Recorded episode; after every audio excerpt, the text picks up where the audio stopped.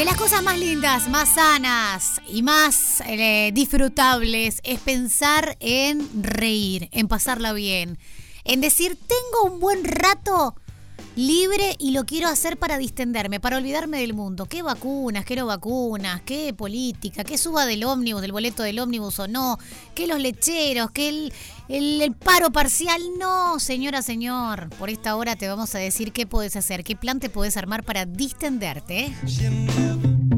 Del otro lado del teléfono, alguien espera hablar con Valeria. ¿Quién será? Contacto telefónico en Después de todo. Y ese quién será, te lo respondo de una. Es Matu Benao, este comediante, diseñador gráfico, editor audiovisual. Y le podríamos decir colega porque hizo radio perfectamente, más que perfectamente. Que regresó, lo tenía un poco paradito el tema de la pandemia y demás, como a tantos. Regresó al teatro con su show Yolanda, o más bien tendríamos que decir regresa al teatro con Yolanda porque para el próximo viernes 15 de julio a las 23 horas trae esa propuesta al Under Movie de Montevideo y por eso teníamos ganas de saber más y dijimos, a ver, Matu, ¿nos contás en Radio Cero de qué va Yolanda? Buenas noches. Hola, buenas noches, ¿cómo estás, Vale? Bienvenido. Muchas gracias por, la invitación y, bueno, vamos arriba entonces. Bueno, hacer reír, entretener, divertir. Eh, creo que es el compromiso obligado de los estandaperos, por ejemplo, ¿no? Y es una obligación, un estandapero que no hace reír eh, digamos, no es un stand O no le va muy bien, capaz. Bueno, eh, estaba pensando, capaz que es un golazo, te, te abrí un nicho y capaz que creas un stand-up que no sea para hacer reír, guambia. que sea con la intención. Mirá, me abrís una puerta que está buena, porque está pasando mucho en Netflix, que hay muchos comediantes que se toman de repente el show es de una hora y se toman media hora para hacer pensar. Y, y un poco me pasó, porque después de la pandemia todos quedamos un poco pensativos. Más reflexivos. Y, más reflexivo, exactamente. Entonces, le, este show tiene, tiene este show que, voy a hacer, tiene algo de eso, este, de reflexivo. Pero capaz que capaz que lo dejamos para más adelante. Te cuento un poco más lo divertido y después lo que...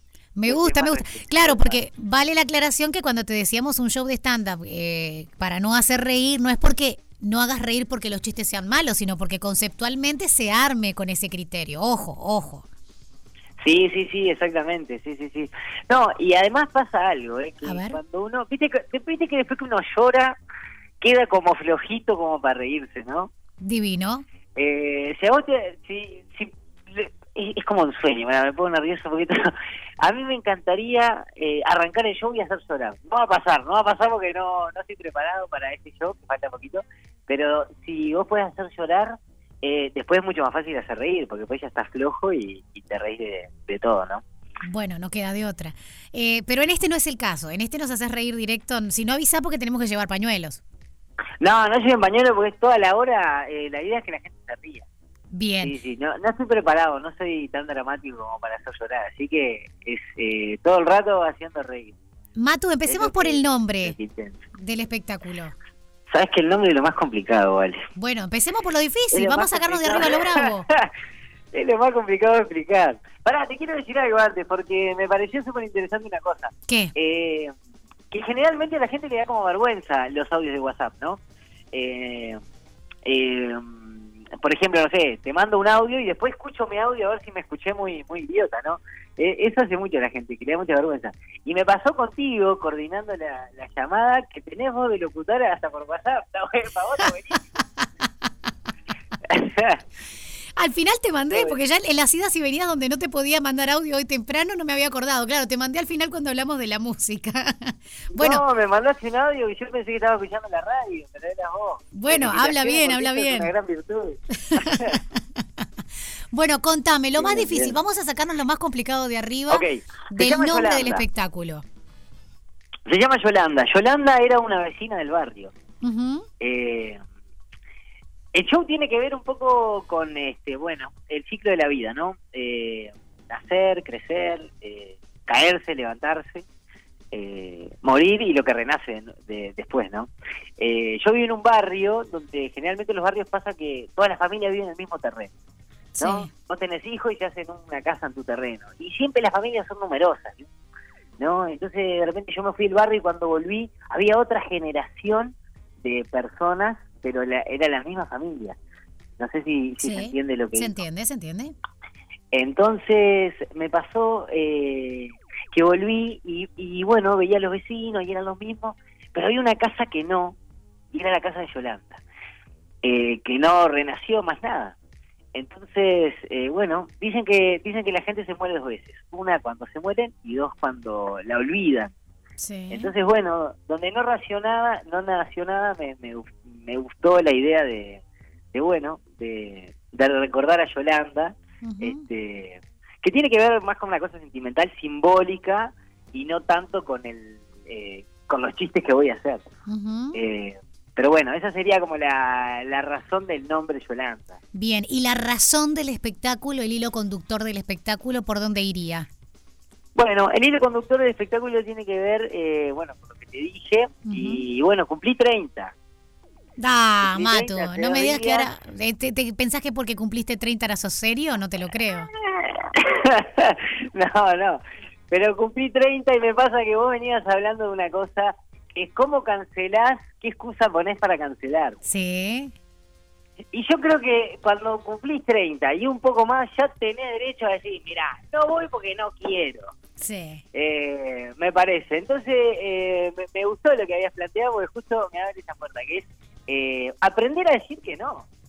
Aprender a decir que no, porque en la vida, si vos no aprendés a decir que no, terminás en lugares donde, viste, en todos lugares, no esperabas estar ahí. Por ejemplo, en las relaciones, vos estás con alguien y el otro propone cosas y vamos a vivirnos juntos y vamos no sé qué.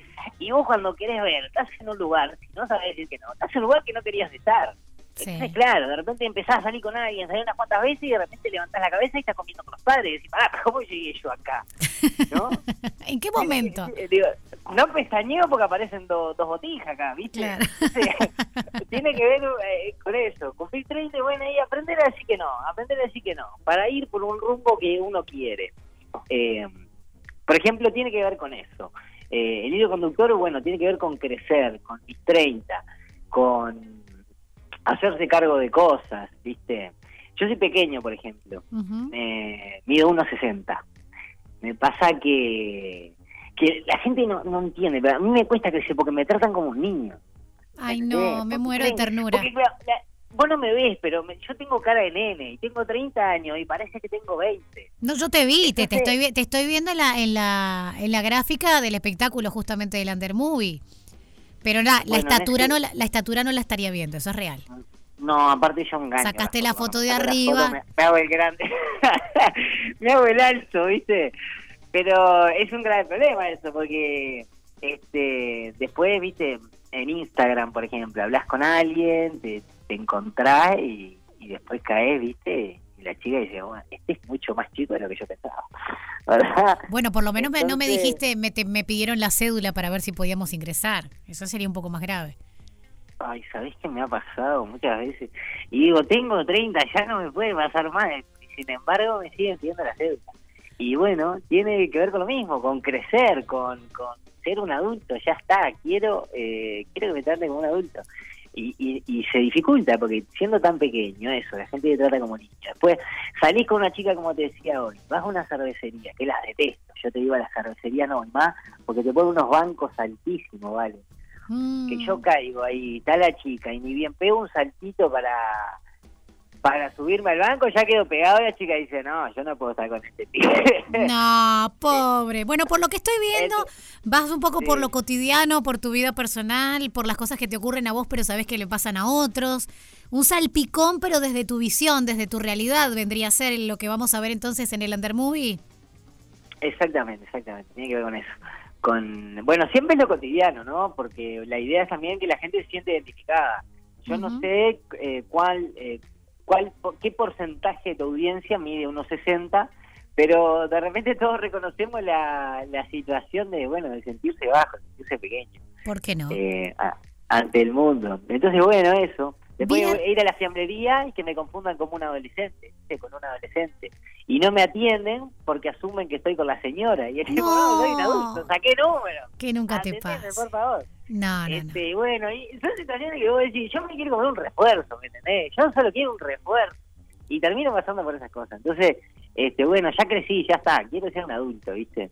Bueno, Matu, eh, anda a tomar la leche, mira que son las 22.20 y ya es tiempo de que te acuestes y te vayas a dormir. Es tarde para que estés despierta todavía, pero no tarde para el viernes 15. Ahí te permiten que te acuestes un poquito más pasadita la hora porque a las 23 es el espectáculo. Para quienes quieran sacar las entradas, seguramente a través de la web de Movie lo puedan hacer, ¿verdad?